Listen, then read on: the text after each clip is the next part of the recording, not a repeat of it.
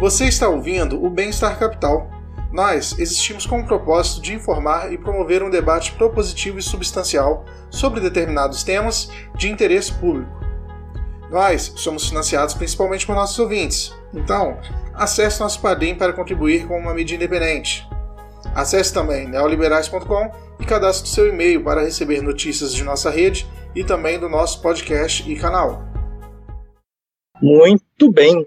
Uh, no episódio de hoje, a gente tem a alegria de trazer o professor doutor Carlos Ari Sundfeld. O professor Carlos Ari Sundfeld é ex-procurador do Estado de São Paulo, mestre e doutor em Direito Administrativo pela PUC São Paulo e professor titular da Fundação Getúlio Vargas, ele também, da qual ele é um fundador, ele também fundou a FGV São Paulo.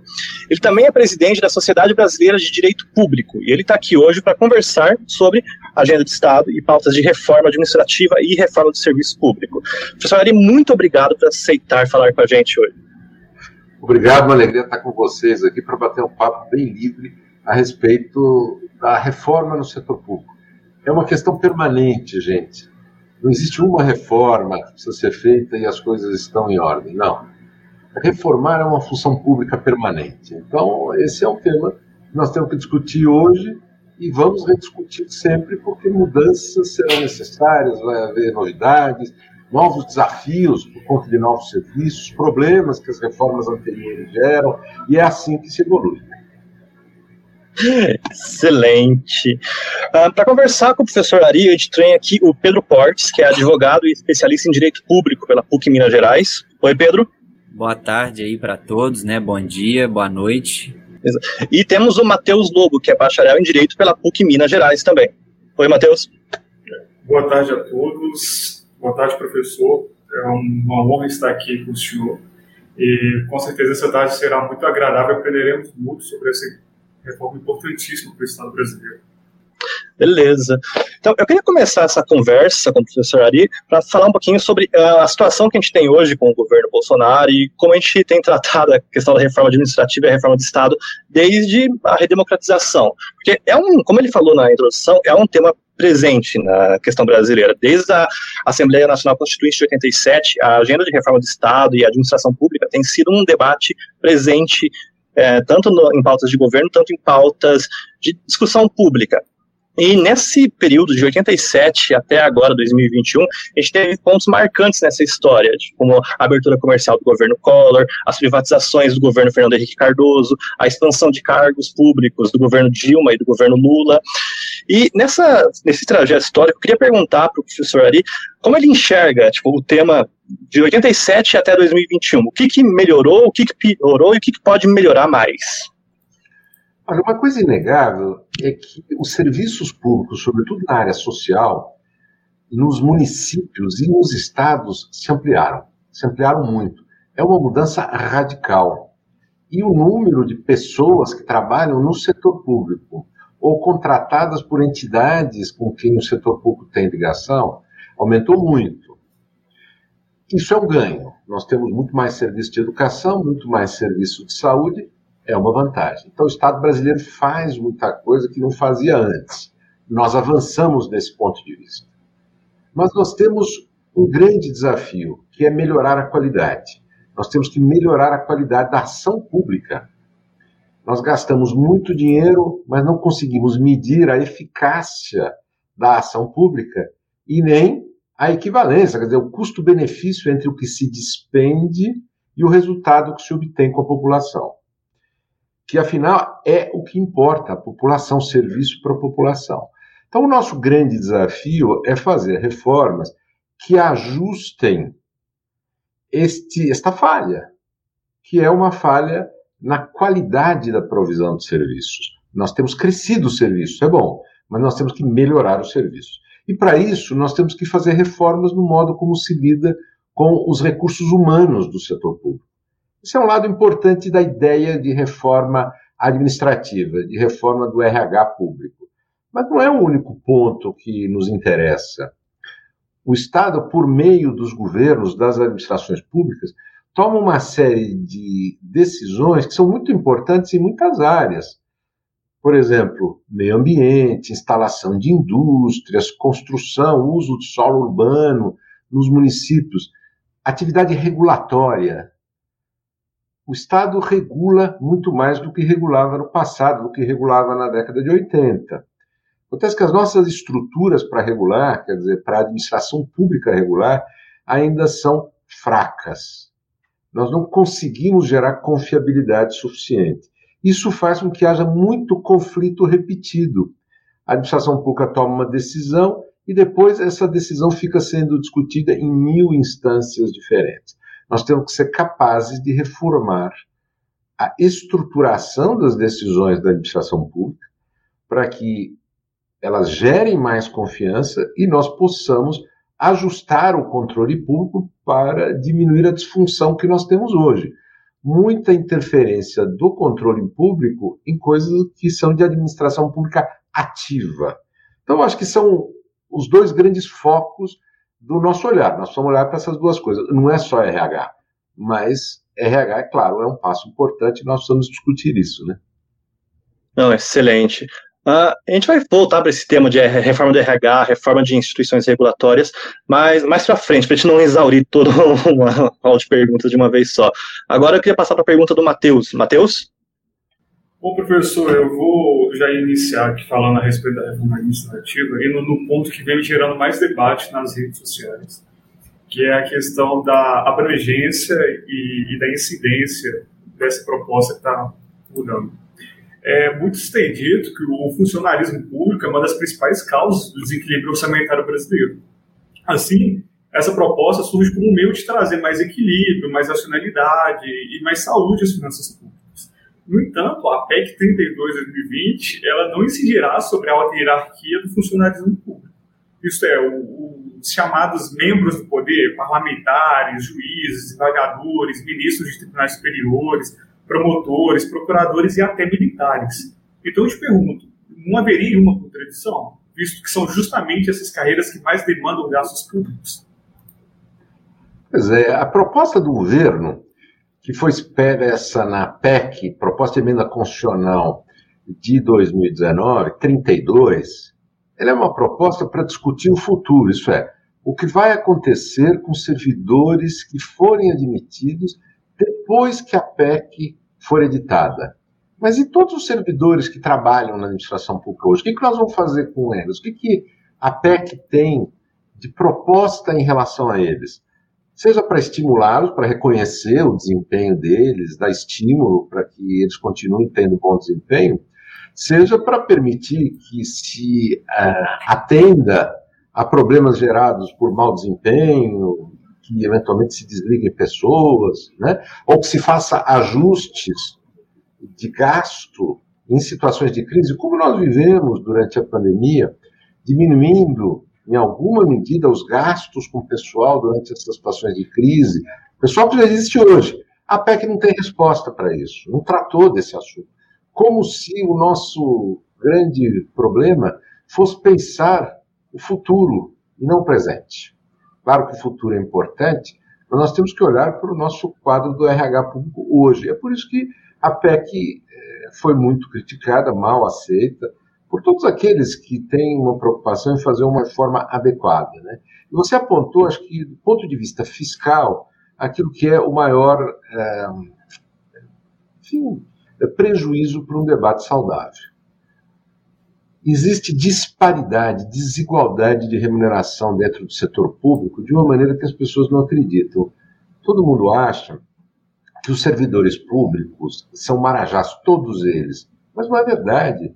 Professores do ensino fundamental ganham muito pouco, inclusive considerando os seus colegas da iniciativa privada. O pessoal da área de saúde, que hoje é um número muito grande, ganham pouco. Quem ganha muito são as carreiras de elite. Uma parte dessa elite está no Ministério Público, está no Judiciário, está no Poder Legislativo, quer dizer, nos quadros do Poder Legislativo, assessorias do Poder Legislativo, está, em alguma medida, no Poder Executivo, naquelas carreiras que conseguem uma situação muito especial. Os militares são um exemplo. E justamente essas carreiras, elas são poupadas de qualquer reforma. Na proposta né, do governo, da PEC 32, mesmo para o futuro. Quer dizer, nós vamos continuar aumentando as desigualdades. O que, que nós estamos falando aqui? É da importância de nós construirmos regras para tratar os servidores públicos de maneira justa. E um dos modos de tratar de maneira justa é evitar essas disparidades absurdas. Né? Existe gente no serviço público, nas carreiras de elite, que tem 60 dias de férias por ano, enquanto os outros todos, como ocorre no, mundo privado, têm 30 dias de férias por ano. A PEC não, enfim, enfrenta nenhum desses problemas. Então nós começamos muito mal, não é uma proposta de reforma administrativa que seja útil para melhorar o Brasil e tratar os servidores de forma justa, que é uma coisa importante. Não uma reforma contra os servidores, não pode ser. Nós queremos valorizar os bons servidores, nós queremos estimular aqueles que têm dificuldade de desempenho para que eles tenham melhor. Né? E para isso nós temos que ser justos com os servidores como um todo. Não é possível continuar com essas desigualdades absurdas no serviço público. É esse o nosso desafio. A proposta do governo não nos ajuda a discutir mudanças. Essa é a verdade. É, o senhor tocou num ponto bem interessante, que ele volta com um artigo que, do Naércio Menezes, do Gabriel Tenuri, do INSPER, foi publicado acho que em 2019 a 2020, que é sobre essa disparidade no âmbito municipal, estadual e federal, onde está provado exatamente isso que o senhor falou agora, que no nível municipal, a gente tem um déficit de equiparação. No nível estadual, está mais ou menos na faixa, com algumas é, excepcionalidades no judiciário, no legislativo. E no federal, a gente tem esses ápices do funcionalismo público que ganham completamente é, de forma dispar. Né? Mas eu queria entender, tipo, a sua opinião, na verdade, é, o que, que leva essa cooptação do debate público para focar só é, nessa imagem, nessa construção de que funcionário público é marajá, quando o grosso do funcionalismo público, como profissionais de saúde, policiais militares e professores, eles têm uma. Alguns são, têm até um déficit salarial. Pois é, existe muito populismo, né? No debate público brasileiro. Muito populismo. Então, há pessoas, mesmo no governo, que se dedicam a fazer promessas populistas, assim, do tipo vou acabar com tudo, etc. e tal. Só que na hora de tomar as decisões, fazer as propostas e defender as reformas, eles não produzem propostas para enfrentar as disparidades. Muito provavelmente porque tem compromissos com as categorias que são as privilegiadas. Então, os militares, por exemplo, são um foco do presidente da República na busca de apoio eleitoral, sempre se dirigiu a esse público. Então, ele não está interessado em discutir uma reforma que abranja os militares. Os membros das carreiras jurídicas, das grandes corporações jurídicas, do setor público, na administração pública, no judiciário e no Ministério Público, eles não querem, evidentemente, ser alcançados pela reforma e dá trabalho convencer a opinião pública de que é preciso eles serem alcançados com a reforma, não para destruir o judiciário, não para é, diminuir o exercício da sua função independente. Dá trabalho é, convencer a, a, população a fazer uma reforma que seja equilibrada também para eles. E, claro, será preciso, no Congresso Nacional, enfrentar os lobbies corporativos, o Congresso Nacional representa as carreiras mais organizadas do país.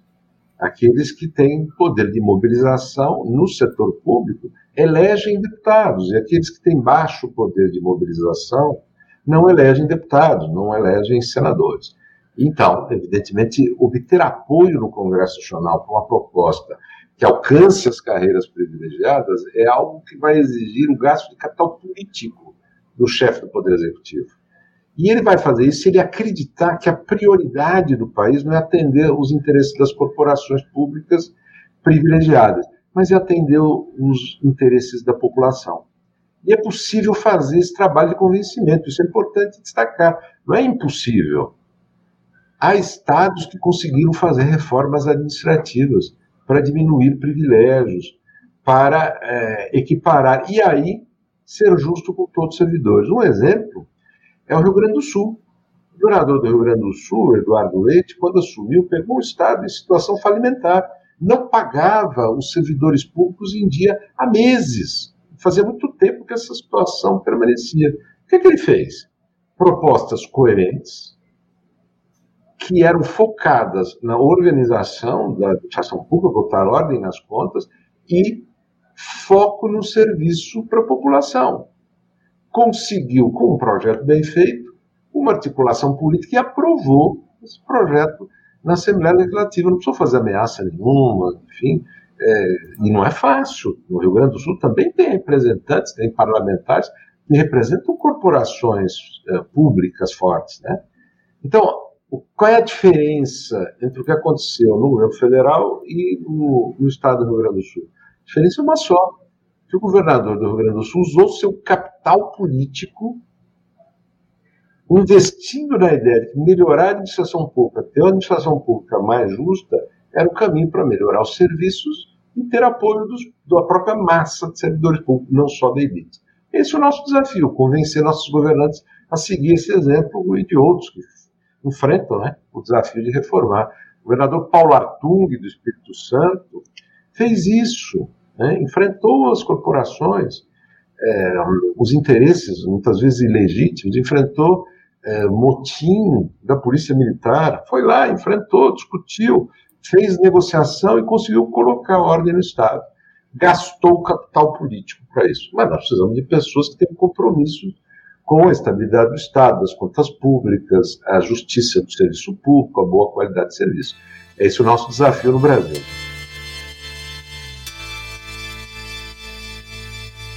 Professor, é, né, novamente um prazer estar falando com o senhor aqui hoje, né? E eu vou mudar um pouquinho de assunto de novo e depois a gente vai amarrando isso tudo lá na frente. É, eu queria voltar um pouquinho na história, lá, Bresser Pereira, né, a emenda constitucional 19 de 1998, é, o princípio da eficiência ele foi incluído né, na Constituição, no, no artigo 37, né, o famoso, mas até então esse instituto ele não foi devidamente regulamentado, né? É, eu tenho um levantamento feito, não lembro por qual órgão agora, mas que nenhum dos servidores expulsos pelo governo federal desde 2003 foi por mau desempenho, né? É, e esse mau desempenho seria teoricamente né, medido por avaliações periódicas. É, e essa chaga, né, ela não está restrita a isso, de postergar a regulamentação de dispositivos. Muito pelo contrário, ela é muito frequente no nosso ordenamento e principalmente em casos que existe uma resistência muito grande para isso, o panorama é ainda mais complexo, né? É, você tem outros casos notáveis, como o próprio Estatuto das Cidades, que é de 2001, a execução da política ambiental também, que eu não me lembro de quando é a lei, mas foi muito depois da Constituição. E eu queria saber, assim, na sua opinião, é, como que a gente, né, daqui para frente, até né, tendo em vista já essa reforma e novas, né, que haverão de, de vir futuramente, é como que a gente pode fazer para evitar esse tipo de, de situação e com que as leis, né, que eventualmente venham a regular esses institutos sejam leis de qualidade e que prevaleçam aí? Olha, é uma boa pergunta. Eu acho que nós temos que entender que durante décadas e décadas, no século XX no Brasil, a grande missão do Estado e que dava prestígio político era empregar pessoas. E em muitos municípios pequenos, hoje em dia, a função da prefeitura é dar emprego para pessoas. Só que, evidentemente, não dá para dar emprego para toda a população, né? na máquina pública. Mas criar empregos públicos foi uma pauta política muito importante que fez a carreira de políticos no Brasil. Então, políticos de sucesso criavam mais e mais cargos, admitiam mais e mais gente e davam mais e mais benefícios para servidores que depois o apoiavam nas eleições. Esse sistema funcionou porque a maior parte da população que não ia se tornar servidor público cobrava pouco, estava alijada do debate público. Acontece que o Brasil foi mudando, né? foi se urbanizando, as pessoas foram ficando mais conscientes dos seus direitos, dos seus interesses, e passaram a cobrar do Estado mais serviços. E aí o desafio agora se tornou melhorar a qualidade serviços. E mais, em relação àqueles que estão no serviço público, que hoje em dia são admitidos é, por concurso, Eles não querem um emprego para se encostar no emprego. Eles querem uma carreira. Eles querem reconhecimento. Eles querem estímulo. Eles não querem trabalhar nas piores condições. A maior parte dos agentes públicos é de gente dedicada, que se irrita profundamente em trabalhar no hospital onde não tem eh, medicamentos básicos, ou de professores que sofrem a falta de condições de trabalho. Né? Então, medir o desempenho, estimular o desempenho, que é algo que, como você mencionou, foi valorizado por uma reforma constitucional no final da década de 90, é um objetivo ligado ao novo Brasil. Isso é, um Brasil, um governo para o Brasil que olha a população como um todo, não o quadro de servidores públicos, para tratar o quadro de servidores públicos como se fossem privilegiados de quem se cobra pouco. Nem os servidores querem isso mais no Brasil. Talvez é, quisessem num período em que emprego público se conseguia por favor. Hoje as pessoas querem carreiras que os reconheçam. Então, bom, o compromisso tem que ser com avaliação de desempenho. Agora, fala-se muito que avaliação de desempenho para desligar as pessoas, né, para tirar dos quadros públicos. Bom, isso é uma coisa assim, no limite necessário, mas não é para isso que se avalia desempenho. Você avalia desempenho porque você tem metas que você estabelece para serem cumpridas. Por isso você avalia se elas foram cumpridas ou não. Se não foram cumpridas, precisa entender por quê. Porque pode ter sido porque o servidor não sabe fazer, não foi treinado, então você precisa treinar. Pode ser que faltaram meios físicos. Quer dizer, você não pode dar uma meta para um servidor sozinho fazer algo que depende de equipamentos, que ele não tem. Você contrata pessoas para asfaltar a rua e ele não tem equipamento para asfaltar a rua. É inútil você cobrar deles. Então, na medida em que você avalia desempenho, você vê onde estão os problemas e você corrige. Você consegue identificar, então, onde estão problemas de comportamento de servidores e usa de mecanismos para corrigir os comportamentos inadequados, que na maior parte das vezes nada tem a ver com má fé tem a ver com despreparo mesmo. Parte dos diretores de escola do ensino fundamental brasileiro são improvisações. São pessoas que não foram preparadas para serem agentes administrativos da educação. E isso não se improvisa, você não pode improvisar um gestor de algo tão complexo que é uma unidade eh, escolar. Então, se a escola tem mau desempenho, o diretor não consegue melhorar, o desempenho da escola, muitas vezes se vai perceber que o problema é falta de qualificação para o diretor. Então vamos treiná-lo, vamos dar meios. É esse que é o, objetivo de uma visão é, da administração pública que avalia. Mas não é só avaliar pessoas, não. Precisa avaliar os serviços. Para avaliar os serviços, você precisa ter meta. O que, você quer fazer com uma unidade escolar num bairro distante? O que, que você quer? Que ele abra e dê comida? É só isso? que a comida é, esteja no prato das crianças, o que, que é aquilo? É uma cantina? Não, você quer que as crianças estejam alimentadas, que elas estejam saudáveis, que elas estejam felizes e que, dadas essas condições, elas cheguem à sala de aula. E ao chegar à sala de aula, elas aprendam. E para saber se elas aprenderam ou não, você avalia o aprendizado, né? E a partir dos resultados obtidos, quer dizer, com a melhoria que você vai tendo do desempenho dos alunos, você avalia então o funcionamento do serviço. E como o serviço é feito por pessoas, professores, diretor, coordenadores, etc., você aí avalia as pessoas. Consegue identificar quem contribui mais, quem contribui menos, problemas numa matéria e noutra, e aí você pode dar suporte àquele servidor.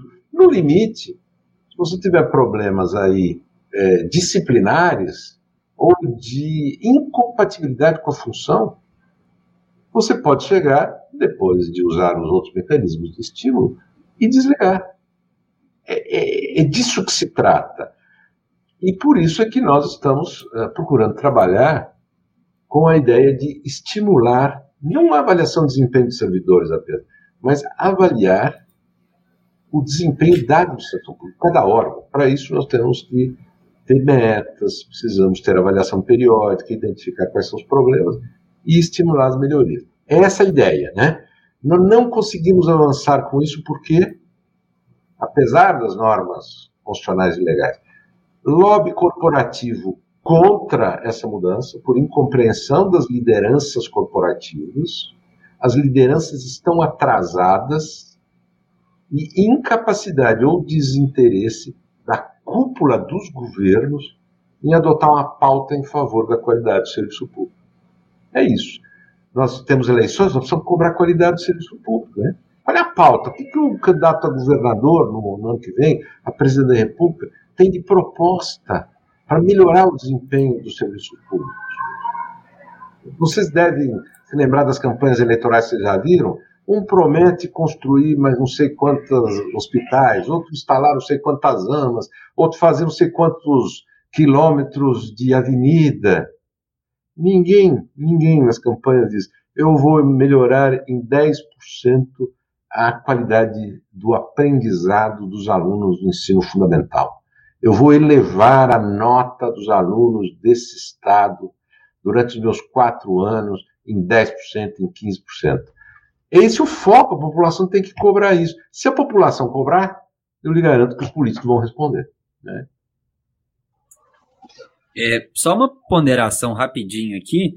É, isso que você falou realmente é muito interessante, né? Essa questão da mudança de paradigma, né? Tem até um texto em que o Steven Pinker ele coloca ali né, que até o começo do século XX o país que mais gastava né, em relação ao PIB com gastos sociais era algo em torno de 1,5%, e hoje em dia na Europa né, em, você tem uma média aí de mais de 22%. Então isso é um ponto né, que eu acho que tem que ser muito interessado, muito interessante, é, né, para ser observado. E só para completar assim, né, um pedaço daquela pergunta, quanto a essa questão desse vácuo legislativo, né? Ah, fazem uma PEC, alguma coisa e colocam um instrumento lá, e isso acaba demorando, né, algum tempo para ser regulamentado e isso, né, dentro dessa mudança de paradigma aí que também pode ser, né, muito muito incisiva nessa nessa elaboração da lei. É, eu queria que você desse assim, algum breve comentário de como que a gente pode evitar isso. Porque, por exemplo, no, na questão da política ambiental foi um caos, porque na hora de executar ninguém sabia quem era competente para fiscalizar, para autuar. Então, né, é, realmente cria uma situação muito, muito ruim em termos de legislação e de execução de políticas. Assim. Eu queria só um é, breve uma, comentário. Uma, gente... uma ótima pergunta. Uma coisa que a gente precisa entender sobre a realidade da vida é a seguinte. Muitas vezes, quando se fazem promessas vãs, quer dizer, que não se pretende cumprir, a melhor maneira de enganar as pessoas que acreditaram na promessa é propor uma reforma nas normas. E de preferência na Constituição. Por quê? Porque a Constituição ela está lá longe da sala de aula, está lá longe do posto de saúde, do posto da polícia, está lá longe. Então, se você propõe uma discussão de mudança da Constituição, vamos botar uma norma na Constituição acabando com a estabilidade, qualquer coisa assim, você cria uma polêmica enorme, as pessoas se dividem, começam a se xingar, etc. Você sai do grupo da família porque alguém tem uma opinião diferente da sua, você diz o que você acha, ele te xinga, etc. Você causa muita polêmica, muita é, efervescência, mas você não está tratando de mudar as coisas. Frequentemente, nós fizemos, nesses anos todos no Brasil, desde a Constituição, promessas vãs na Constituição. Não é por acaso que a Constituição brasileira tem o tamanho que tem. Começou já na Constituinte. Então, nós fomos colocando promessas na Constituição em favor de todo mundo. Todo mundo. Para algumas categorias, coisas muito concretas. Essas são as categorias poderosas. Para outros, coisas muito vagas, muito abstratas, muito confusas. E aí, aquilo nunca se torna realidade. Por quê? Porque não há um compromisso verdadeiro por trás daquela reforma normativa. Então, o que nós temos que fazer? Nós temos que parar de fazer reformas na Constituição, porque isso complica a nossa vida jurídica, é ineficaz parar de ficar colocando coisas na Constituição e fazer reformas do serviço público quando necessário, reformas legais. Muitas das coisas que se diz, que se quer colocar na Constituição, e mesmo o relatório do deputado, que é o relator na Câmara dos Deputados da, da PEC 32, eh, trata, muito do que se quer colocar na Constituição pode ser feito por lei. Por lei. Já podia ter sido feito, inclusive. Não precisa de Constituição. Não precisa mexer na Constituição. É na lei. Avaliação de desempenho, para se fazer avaliação de desempenho, não precisa mudar a Constituição, não precisa editar lei nenhuma. Nós precisamos implantar na administração pública um sistema de avaliação de desempenho dos órgãos, dos servidores. Sim, mas precisa começar, né? Basta dirigir dinheiro no orçamento para isto. Então vamos construir sistemas de avaliação de desempenho e na medida que você vai trabalhando com isso, o desempenho melhora, você não precisa punir ninguém, você não precisa demitir ninguém, e vai melhorando naturalmente, você planeja melhor, você distribui melhor os recursos, você estimula e por aí vai. Pode ser que, na medida que você vai amadurecendo o sistema de avaliação de desempenho, você sinta a falta de algo que você mencionou, que é a regulamentação de uma possibilidade que foi prevista na Constituição de desligar o servidor estável por desempenho insuficiente reiterado. Isso vai depender de aprovação é, de uma lei, uma lei geral no Brasil, para regulamentar algo que a Constituição já autoriza. Mas é, a prioridade nem é essa. A prioridade é começar a fazer avaliação de desempenho a sério no Brasil. Não precisa aprovar lei nenhuma para fazer isso. Né? Ou, no máximo, aprovar uma lei nacional que aí permitiria até a medida assim extrema, né? de desligamento do servidor estável. Então, é, uma das coisas que eu acho que nós temos que nos vacinar no Brasil, a não ter é, campanha eleitoral ano que vem, né, contra as propostas mirabolantes de mudanças constitucionais. Isso até agora só produziu resultado negativo no Brasil, sobretudo nessa área de recursos humanos. Nós estamos piorando cada vez mais a Constituição, complicando mais, fazendo cada vez mais promessas que se acumulam e não são cumpridas. Né? Dá para fazer muita reforma por meio de ação administrativa ou mudança de legislação, de lei, sem mudar a Constituição. No futuro, nós podemos olhar, é, quando chegar o momento, né, em alguma mudança constitucional.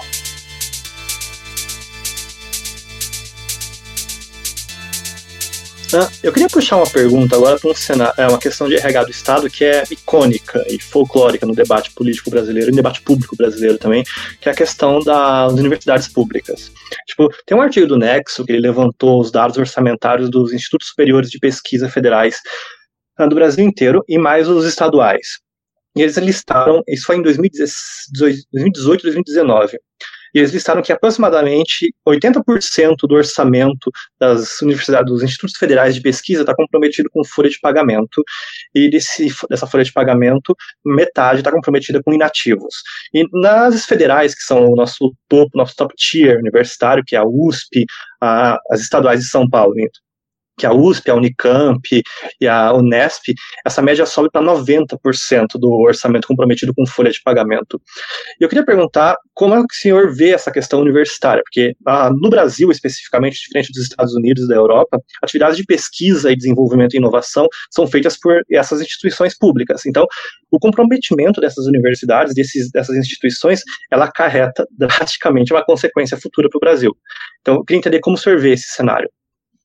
Então, é um ponto importante. É, nós temos um sistema universitário público brasileiro que é muito importante para o desenvolvimento brasileiro, fez muita diferença. O estado de São Paulo é mais desenvolvido que os outros, é uma economia mais pujante, porque investiu antes na criação de um sistema universitário de qualidade. Então, isso fez diferença para o estado de São Paulo. Né?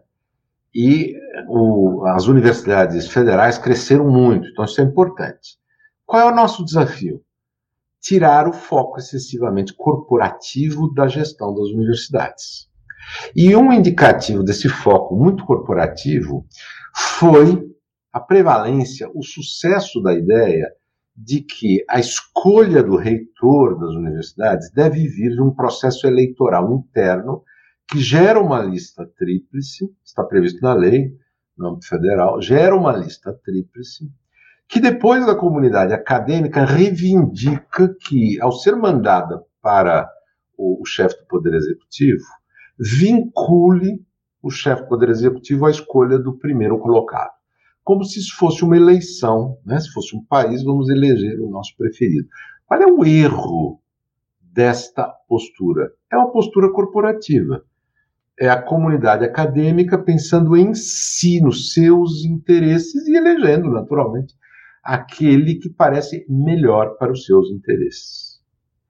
A defesa desse sistema parece fazer sentido. Diz, olha, nós vamos garantir a autonomia da universidade diante das interferências do poder político. Imagine um presidente da República que seja obscurantista, que queira acabar com a ciência. O perigo que é nós não temos universidades autônomas. Então, se argumenta que a eleição é a maneira de garantir autonomia. Bom, com certeza é a maneira de garantir uma influência corporativa gigantesca, avassaladora, não necessariamente qualidade.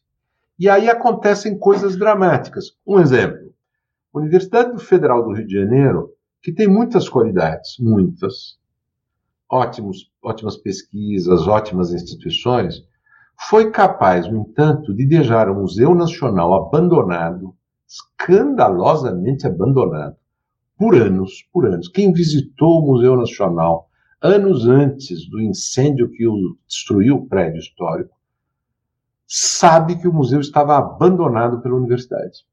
E ele pegou fogo. Por que isso? Porque não sobrava recursos para manter em mínimas condições o funcionamento da sede. E por que não sobrava recurso? Porque os dirigentes da universidade tinham compromissos corporativos.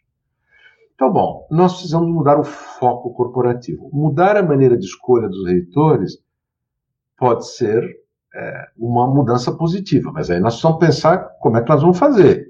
Permitir que o presidente da República escolha discricionariamente, então vem um presidente obscurantista que é contra a ciência ele vai então nomear eh, pessoas, como o presidente da República atual nomeou o presidente da Fundação Palmares para sustentar uma visão racista. Claro que não pode ser assim. Nós temos que usar algum outro modelo, né? E existem modelos, existem comitês de seleção de pessoas para ocupar cargos públicos. Esse é um outro foco da nossa reforma que nem depende de norma legal na maior parte da administração pública. Cargos de direção têm que ser ocupados por pessoas que têm qualificação para isso. E não necessariamente por aqueles que estejam comprometidos com a corporação que ele vai dirigir. Aliás, melhor que não tenham compromissos puramente corporativos. E como é que, nas experiências mais avançadas do mundo, na Inglaterra, no Chile, aqui do nosso lado, se lida com esse desafio? criação de organismos incumbidos de fazer seleção pública. Não é concurso público, não é concurso de conhecimento.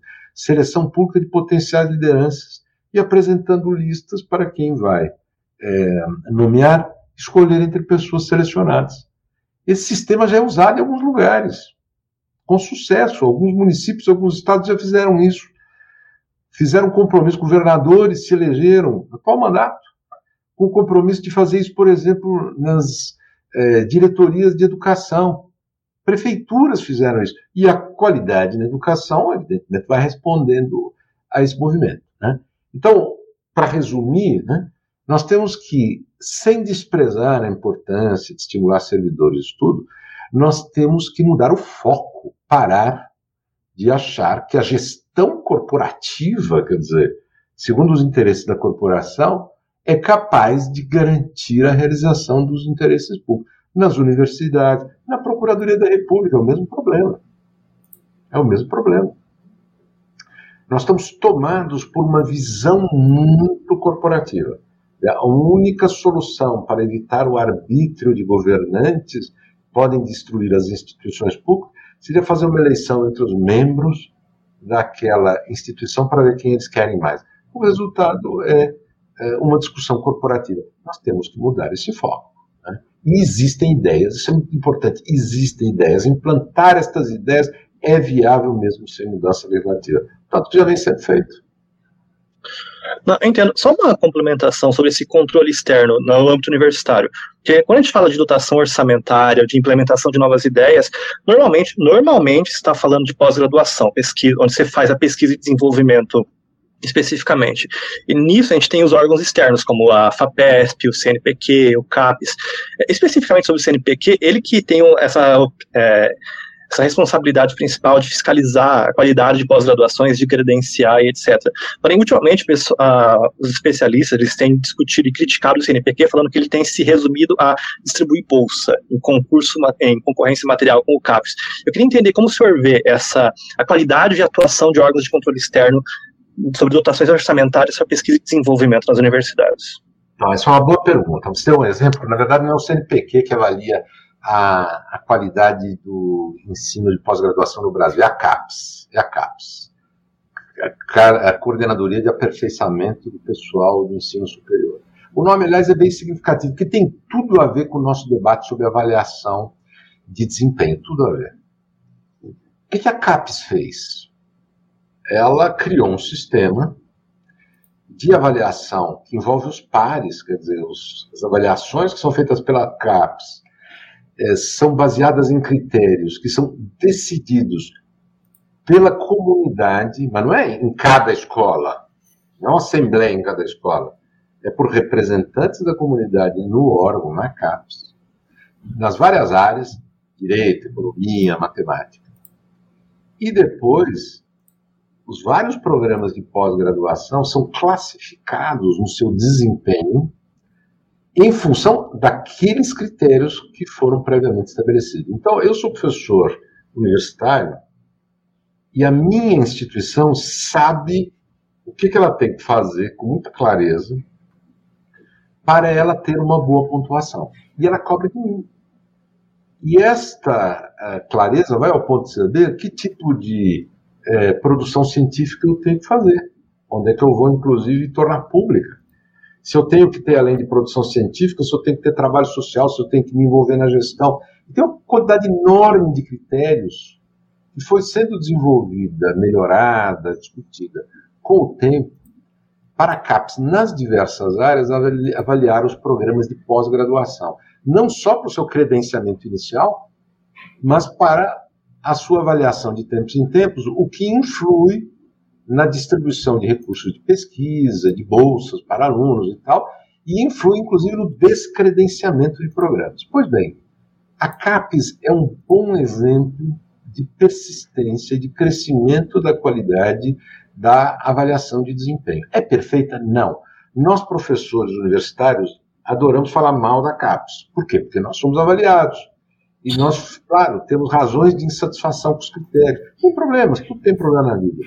Mas a influência da CAPES na melhoria dos programas de pós-graduação do Brasil nessas últimas décadas é inquestionável. Eu sou professor universitário há quase 40 anos. Ano que vem eu vou completar 40 anos de magistério. Houve uma transformação profunda, profunda. O ensino de pós-graduação no Brasil, em muitas áreas, há 40 anos, há 35 anos atrás, há 30, há 20 e poucos anos atrás, era ainda um grande improviso. De pessoas, enfim, diletantes, bem intencionadas, mas que não têm critérios para ser avaliados. Hoje eles existem e nós podemos ir melhorando, estamos melhorando paulatinamente os critérios. Muito bem, então, esse é um exemplo que pode ser aplicado ao restante da administração, né? Assim como se fez para avaliar os programas de pós-graduação e os programas de pós-graduação cobram dos seus professores e dos seus alunos também, e dos alunos, não é só dos professores, e dos alunos também. Nós podemos fazer a mesma coisa com os hospitais públicos, nós podemos fazer com os promotores de justiça nos estados, nós podemos fazer com os agentes de fiscalização eh, sanitária e por aí vai. Né? Agora, precisa um grande esforço para criar esses padrões, manter no decorrer do tempo. Então, é um exemplo positivo, não é negativo, não. Agora, é claro que a CAPES, ela lida com os desafios do Brasil. Né? As nossas universidades são muito recentes. Há universidades na Europa que têm 700, 800 anos. As nossas melhores universidades no Brasil não completaram um século ainda. Tem 70 anos. Então, há uma diferença. O Brasil é um país com recursos muito mais escassos do que os Estados Unidos, do que a Suíça, do que a Espanha mesmo, para aplicar no desenvolvimento das suas instituições universitárias. Mas uma coisa nós aprendemos: avaliar programas, avaliar com seriedade, dar indicativos para as pessoas poderem trabalhar bem, faz diferença. E fez nessas décadas, eu sou testemunha disso. Inclusive como vítima do processo de avaliação, que me faz trabalhar mais. Né? Mas é uma vítima feliz. Entendi, muito obrigado. Ah, desculpa confundir o CNPq e a CAPES aqui, é um assunto que realmente veio na minha cabeça agora quando o senhor falou do controle externo. Uhum. Ah, eu queria passar agora para o Matheus. Matheus? Professor, é, ainda sobre aquela questão da desigualdade salarial no funcionarismo público, como essa proposta não é, rebate, não, não satisfaz essa questão. É, eu queria só te fazer uma pergunta em relação a qual foi a resposta do governo é, para a questão de, do porquê que não vai incidir sobre esses membros do poder. É, eles alegam que, basicamente, é, Aí eles alegam que a inclusão desses membros do poder na reforma iria configurar um, um vício de iniciativa, tendo em vista que esses servidores públicos pertencem a outros poderes. Só que recentemente, um especialista como o professor Bruno Caraza do IBMEC em entrevista recente ao UOL, afirmou que a Constituição estabelece que cada um deles, os poderes no caso, dispõe sobre sua organização, ou seja, a criação, a extinção, a remuneração de cargos. Sim. Só que a reforma administrativa, Sim. ela não está tratando especificamente da estrutura de cada um desses poderes. Nesse sentido, ele também recorda que nada impediria que essa PEC é, também abarcasse carreiras do Executivo, do Legislativo e do Judiciário. Porque ele lembra que a PEC do Pacto Federativo, que o governo mandou no final do ano passado, trata dessas questões de redução de despesa para o pessoal dos outros poderes. Pois é, é, é, você tocou num ponto delicado. O governo mandou a PEC para o Congresso Nacional, e essa PEC não atinge, como nós já dissemos aqui, né, não atinge, se não o Poder Executivo, né, e se não os servidores do futuro, né, Pois bem, qual foi a justificativa para dizer que não poderiam propor mudanças que abrangessem o legislativo, o judiciário, o Ministério Público? Haveria uma reserva de iniciativa. Só cada um desses poderes poderia propor emenda constitucional para mudar isso. Isto é uma mentira. Mentira. Isto não é um equívoco, é? isto é mentira. Qualquer pessoa que conhece a Constituição sabe muito bem que a reforma da Constituição é feita por iniciativa do Congresso Nacional, tem um, um número mínimo de assinaturas, do chefe do Poder Executivo, dos outros poderes, mas não existe reserva de iniciativa para mudar nenhum dispositivo da Constituição. O que existe são as cláusulas pétreas. Pétreas. Isto é, coisas que não podem mudar. Mas é evidente que regras sobre remuneração, regras sobre promoção, podem mudar. Isso nada tem de cláusula pétrea. Então, não há dificuldade em mudar. Mas, de qualquer maneira, não há reserva de iniciativa de emenda constitucional para o Poder Judiciário em relação às normas que o atingem. E tanto é assim que reformas já foram feitas reformas na Constituição por emendas constitucionais tratando de judiciário, por exemplo, e Ministério Público, e não foram de iniciativa desses poderes. Ninguém tem dúvida sobre isso. Então, portanto, é importante a gente dizer a verdade. Isto é fake news, mentira, enganação. As pessoas têm que ser francas. Não quero fazer, quero manter a situação é, como está. Né? Então, não há a menor dificuldade para fazer isso. Agora, nós temos que cobrar também dos eh, poderes que podem propor, aí sim, leis com reserva de iniciativa, que eles o façam. Então, eu lhes dou um exemplo. Para aprovar leis, uma emenda constitucional, para aprovar leis que trastem da, do Estatuto da Magistratura, o Supremo Tribunal Federal tem a reserva da iniciativa, isso é, só ele pode apresentar o projeto de lei ao Congresso Nacional. O que que, para que, que serviu isso desde 1988? O discurso durante a Constituinte é de que isso era muito importante para preservar a independência do Judiciário. E nós estávamos saindo de uma ditadura, nós temos que entender por que a Constituinte acreditou que isso era importante. Muito bem. Foi uma aposta. Sabe o que, que aconteceu de lá para cá? A lei do Estatuto Nacional da Magistratura só mudou uma vez. Ela continua vigorando, é uma lei da década de 70. Só mudou uma vez. Uma norma. Em todos esses anos, desde a edição da Constituição. Qual foi a mudança? Uma norma que garante ao juiz que seja eleito presidente de uma associação de classe o direito de se afastar para dirigir essa associação com a integralidade dos vencimentos. A única modificação que foi feita na lei do Estatuto da Magistratura foi para aumentar a luta corporativa. Então, o resultado dessa reserva iniciativa, de iniciativa da lei do Estatuto Nacional da Magistratura não foi permitir a modernização do Estatuto da Magistratura. Ao contrário. Então nós temos que mudar essa norma constitucional se um dia nós formos mexer no assunto. Né? Nós temos que mudar essa norma.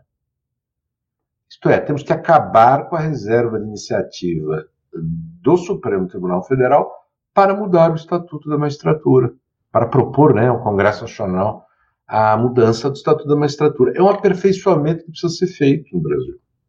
É um defeito do nosso modelo constitucional, precisa ser corrigido. Precisa ser corrigido. Agora, é, a mudança da Constituição, até para eliminar essa reserva de iniciativa, pode ser feita por iniciativa de qualquer dos legitimados para propor emendas constitucionais. O Executivo poderia ter proposto a mudança desta norma que eu acabei de referir. Por que não propôs? Porque não quer, né? Porque, na verdade, é, quer é, continuar tendo discursos, mas não agir.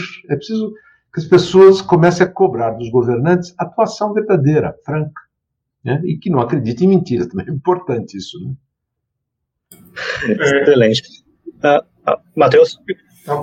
É, professor, mas é muito bom que o senhor deixou em alto bom claro que a óbice, no caso, não é jurídica. Isso é a vontade do governo de não querer diminuir essa desigualdade salarial e do funcionalismo público.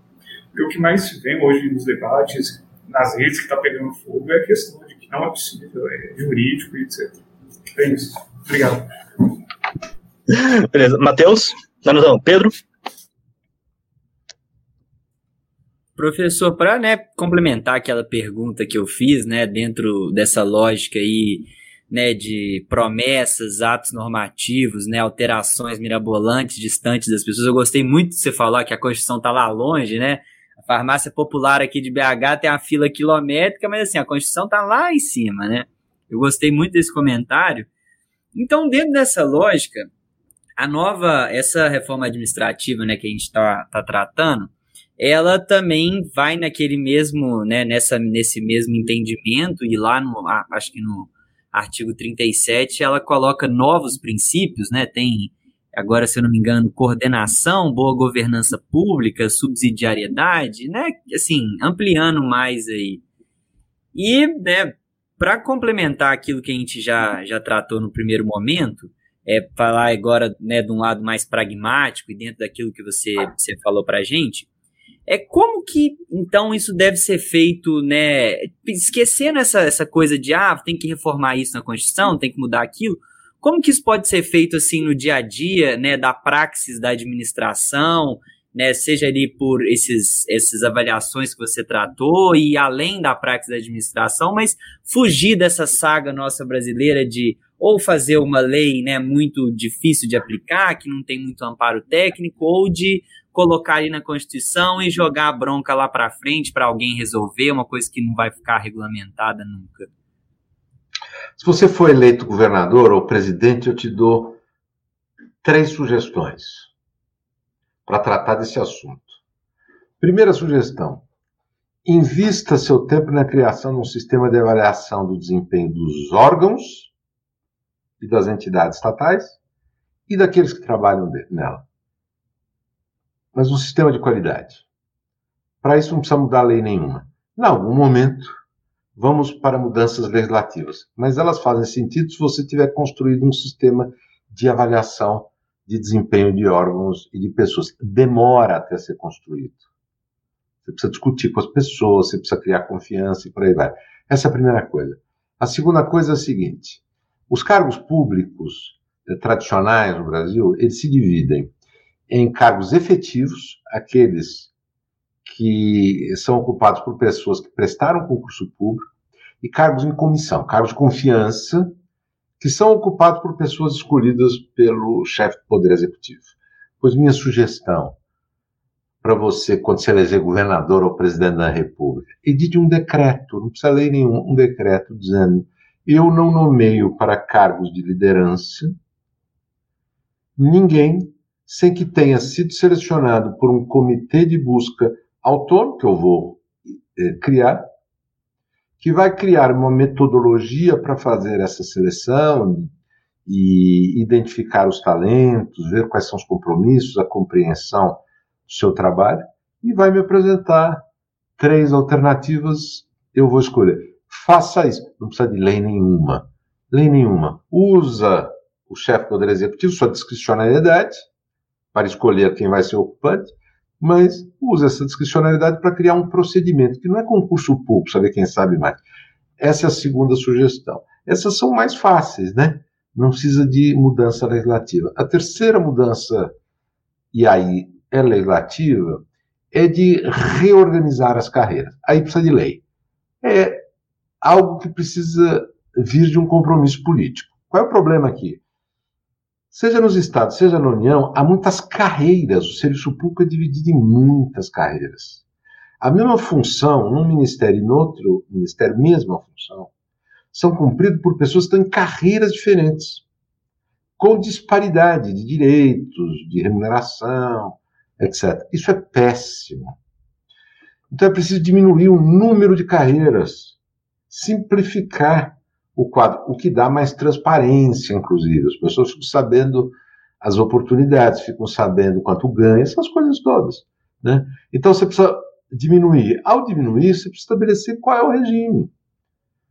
E aí é preciso acabar com as progressões e promoções automáticas por tempo de serviço. Precisa acabar com isso. Por quê? Porque isso não é critério para estimular as pessoas para ter um, um, um bom desempenho, porque se um servidor se empenha muito, trabalha muito, porque ama o trabalho, porque eh, se sacrifica por aquilo, porque acredita naquilo, porque é vocacionado por aquilo. Mas ele não é promovido. Quem é promovido é um outro colega que não tem a mesma, o mesmo entusiasmo, mas só porque o outro chegou um ano antes. Isso é um balde de água fria no, no servidor é, talentoso, abnegado. Então, precisa acabar com isso. Nós temos que criar um sistema de progressão por desempenho, né? E esse tem que ser o único. O único. Bom, mas como é que nós vamos fazer? São muitas leis que precisam ser aprovadas.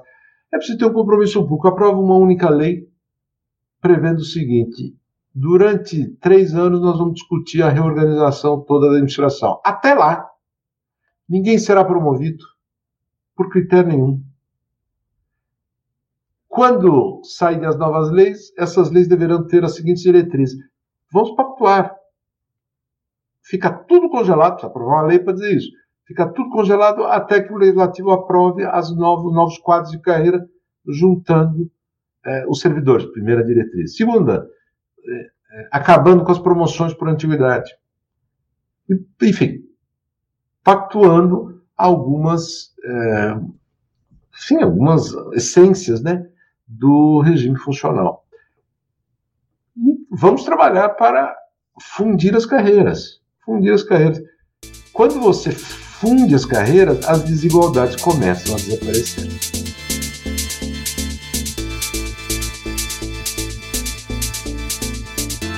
Já está indo para uma hora de gravação, a gente já está indo para a reta final da nossa entrevista. Eu queria fazer a, a, penúltima pergunta do programa agora. E é uma pergunta de um tema que eu realmente não gosto muito de tratar, porque ele se tornou um tema absurdamente poluído que é corrupção na administração pública, onde um monte de posições folclóricas e icônicas são impregnadas. Uh, eu queria me ater uma pergunta só ao cenário só da qualidade institucional das instituições, o modelo organizacional, mais precisamente, né, de é, autarquias, órgãos, empresas, sociedades de economia mista e empresas públicas. Uh, o Cláudio Ferraz, da PUC Rio de Janeiro, ele tem uma posição que eu, particularmente, não concordo muito, que ele fala que Uh, o modelo institucional de um ente público ele é neutro com relação à corrupção. Quer dizer, corrupção pode ser, é, pode incidir independente, da mesma forma, independente da, do modelo organizacional de uma empresa, ou modelo organizacional de uma instituição pública. Ou seja, que a Petrobras está é, sujeita aos mesmos níveis de risco de exposição e captura que o Ministério Público Federal, ou que uma agência reguladora.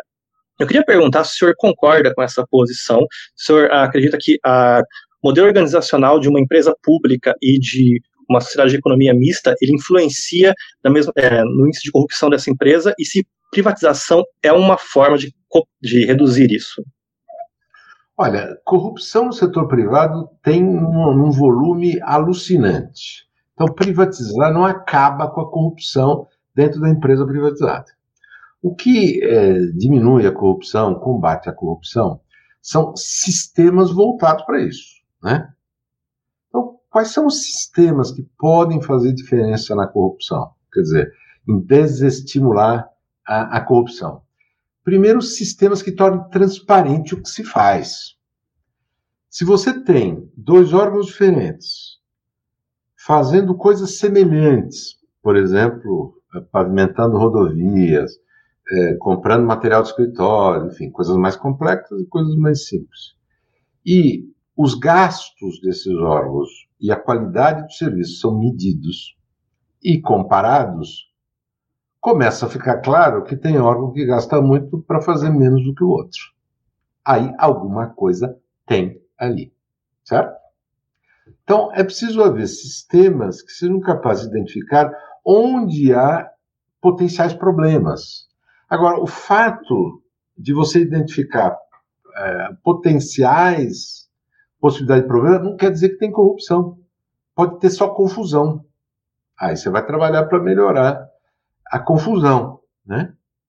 Mas pode haver corrupção. E aí qual é a outra coisa importante? Você tem que ter um sistema de punição que funcione, que seja para valer. Será que o nosso sistema de punição de corrupção é para valer? Olha, eu diria que muita gente finge que luta contra a corrupção, mas na verdade está fazendo outra coisa. E eu tenho feito essa crítica e repito aqui. O Ministério Público do Brasil, ele passou a se dedicar muito intensamente a partir da década de 80 a ações para discutir política pública. Se deve ou não deve preservar um imóvel, se deve ou não deve ter tal ou tal, tal ou qual tratamento no serviço de saúde, se deve dar ou não deve dar incentivo a tal empresa, enfim, discutir política pública mas não prioriza a corrupção. Não prioriza a luta contra a corrupção, que é uma coisa profissional. Se você prioriza a luta contra a corrupção, você passa a especializar as pessoas. Aí quando você começa a especializar as pessoas, você descobre, por exemplo, que a corrupção ela é propiciada pela existência de lugares em que o dinheiro trafega anônimo não variam muito esses lugares. Às vezes são as mesmíssimas instituições financeiras que foram usadas por pessoas que se corromperam em sucessivos escândalos. Quem é especialista nisso, está focado nisso, quer combater a corrupção, passa a monitorar. Cria sistemas para receber denúncias anônimas e proteger as pessoas então, investe na luta contra a corrupção. O Ministério Público, infelizmente, é, priorizou outras coisas. E passou a propor, por exemplo, muitas ações de improbidade, que tem um nome pomposo, né? E as pessoas supõem que seja usada para a luta contra a corrupção, para discutir política pública. E aí é, as pessoas ficam impressionadas quando se mostra o número de ações de improbidade, condenações de improbidade, e muitas pessoas no Ministério Público de boa fé, né? É, esse número como um indicativo de que está havendo uma luta contra a corrupção. Não tem nada a ver com corrupção isso. Luta contra a corrupção é difícil. Sabe por quê? Porque corrupto se vinga. Corrupto manda matar. Então você precisa ter não improvisadores na polícia, no Ministério Público no Poder Judiciário, mas profissionais, profissionais que são protegidos, são defendidos, são é, instruídos para isso. Então, é, essa é a questão no Brasil. Nós temos que priorizar de verdade a luta contra a corrupção. A verdade é que a maturidade política do Brasil não permitiu que as pessoas deixassem de acreditar em discursos vazios. Então, o que tem acontecido é que nas propagandas eleitorais, a luta contra a corrupção é sempre uma bandeira, né? Em geral, utilizada pelos maiores corruptos. E as pessoas acreditam nisso, quer dizer, existe um despreparo das pessoas até para olhar o, o, passado dos candidatos, as coisas suspeitíssimas que, que estão lá nesse passado, né? Então, eh, nós temos que conseguir amadurecer o debate público brasileiro, as pessoas têm que deixar de acreditar em bandeiras, né? Eu vou matar os corruptos, essas coisas assim fantasiosas, e cobrar profissionalismo, né? Profissionalismo e prioridade. Né? Você prioriza, as coisas acontecem. A Operação Lava Jato é um exemplo. Embora tenha muita polêmica em torno dela, e, e sobretudo as condenações ligadas a certos líderes políticos, Ninguém pode questionar que ali se trabalhou com conhecimento, por equipe que priorizou isso, se dedicou a isso, e que vinha trabalhando há anos nisso. E os resultados apareceram. Né? Não, isso que o senhor falou agora é uma verdade, tipo, inacreditável. Não a, a, especificamente sobre a questão da ação de improbidade para o político, porque quando você vai, pra, analisar, eh, vai analisar é, pautas de julgamento de ações de improbidade do interior, principalmente, se percebe que não tem a discussão sobre corrupção ou improbidade em si. É só uma rediscussão de uma agenda de política municipal, de política estadual aplicada a uma secretaria X ou Y. Tipo, é, é uma, uma forma de um contorno político muito forte. E eu queria muito ver um artigo a respeito disso, tipo, listando a temática das ações de improbidade, porque a maioria ali não é improbidade, é só uma rediscussão política mesmo. É, Enfim, a gente está indo para a reta final. Você queria comentar alguma coisa? Não, não, estou dizendo que é verdade, estou concordando com você. Uhum. Não, mas a gente está indo para a reta final e o Matheus vai fazer a última pergunta. Vamos lá, Matheus. Professor, agora é, é sobre a alteração que essa PEC prevê no artigo 84 da Constituição, no sentido de dar ainda mais liberdade para o chefe do executivo mexer no desenho da administração pública é, podendo extinguir órgãos, entidades como ministérios, autarquias e fundações sem necessidade de projeto de lei. Então eu te pergunto, essa flexibilização não seria perigosa, conceder tamanho poder ao chefe do Poder Executivo, que a estruturação e atuação do Estado não deveria ser convergente aos compromissos firmados lá na Constituição, em vez de estar vinculado a agendas de governo, sabe? É uma, uma ótima pergunta. Por que, que existe o Banco Central no Brasil, uma autarquia independente? Porque a existência de uma estrutura profissional foi uma decisão legislativa tomada no Brasil há quase 60 anos. Acabou-se de aprovar neste ano a outorga de autonomia é, formal aos diretores do Banco Central, que não pode ser demitido, mas isso coroa uma história de 60 anos. É uma instituição, é uma autarquia separada. Por que, que existe a Anatel? Porque aprovou-se uma lei concluiu-se que para o modelo de telecom competitivo no Brasil era preciso ter uma autarquia separada que desse proteção a um conjunto de valores que estão previstos na lei. Extinguir o Banco Central, extinguir a Anatel, não é uma questão de eficiência administrativa. Como você mencionou, é uma questão que tem a ver com a própria aplicação de decisões legais que estão na lei de telecom, estão na lei de sistema financeiro e, eventualmente, como você mencionou, constitucionais, matéria ambiental, por exemplo, matéria de educação superior, ensino superior, autonomia das universidades, que são autarquias, né? Então, são compromissos fundamentais. Não é questão de eficiência de governo. Então, não é possível que o chefe do Poder Executivo possa dependendo da sua visão sobre como deve ser a taxa de juros no Brasil, baixar um decreto, extinguir o Banco Central e fazer do Banco Central um órgão da presidência da República. Ou se o sujeito é contra a proteção do meio ambiente, porque ele prefere uma política de devastação, porque ele acredita nele, extinguir o IBAMA para depois fazer com que o IBAMA seja leniente com o descumprimento da legislação. Então, estrutura e função são duas coisas conexas. Estrutura do Banco Central e a função do Banco Central são conexas. A estrutura do IFAM, do Instituto Patrimônio Histórico, e a sua função de proteção do patrimônio histórico são conexas. A estrutura foi montada em virtude da função, para a realização da função. De maneira que é inaceitável que uma pessoa só tenha o poder de mudar essa estrutura que compromete a função. Agora, se alguém acha que o Banco Central deve ser extinto, se alguém tem uma outra ideia, proponha ao Congresso Nacional, defenda, explique por que é melhor, faça o debate. Se os representantes do povo concordarem, o Banco Central será extinto. Nós não podemos é querer custear o debate público. Este é o perigo desta proposta, que felizmente já foi afastada pela Comissão de Constituição e Justiça na Câmara dos Deputados, como inconstitucional, inclusive. Né? É, mas por quê? Porque adotar, dar ao presidente da República esse poder é uma maneira de fugir do debate público, que precisa ser feito. Tem órgãos públicos que talvez tenham que ser extintos, entidades públicas que tenham que ser extintos, fundidas. Vamos debater, vamos propor. O Congresso aprovará se se convencer. Né? Não, excelente. A gente teve uma conversa maravilhosa com o professor Carlos Aris Sunfeld. E, professor, eu queria ver se o senhor tem alguma consideração final, algum tema que o senhor acha que ficou faltando a gente discutir aqui.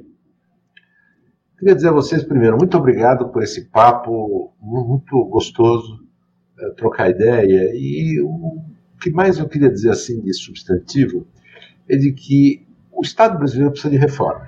Como é que faz reforma? A gente discute, apresenta novas ideias, ideias consistentes e vamos para o debate público. É, acusações uns contra os outros e tentativas de destruição das coisas não melhoram o Estado brasileiro. Nós temos que ter compromisso com a melhoria do Estado brasileiro. O Judiciário precisa reforma, o Ministério Público precisa reforma, o Tribunal de Contas precisa de reforma, o, as administrações públicas precisam de reforma. Nós precisamos cobrar no debate público ideias consistentes de reformas. E aí nós vamos avançar. Tem que ser prioridade do Brasil. Excelente. Senhores, muito obrigado pela participação de todos, muito obrigado a vocês, ouvintes, que se dignaram a ficar mais uma hora com a gente aqui, vendo um tema super eh, entusiasmado, que é a reforma de Estado, a reforma da administração pública. Queria agradecer novamente, mais uma vez, né, ao professor Carlos Arinsulfas por se dignar a, a conversar com a gente, que é só um bando de moleque na internet. E eu queria agradecer ao Matheus por vir aqui e ao Pedro Portes por se dignar também a participar. Muito obrigado a todos. E é isso. Tchau, gente.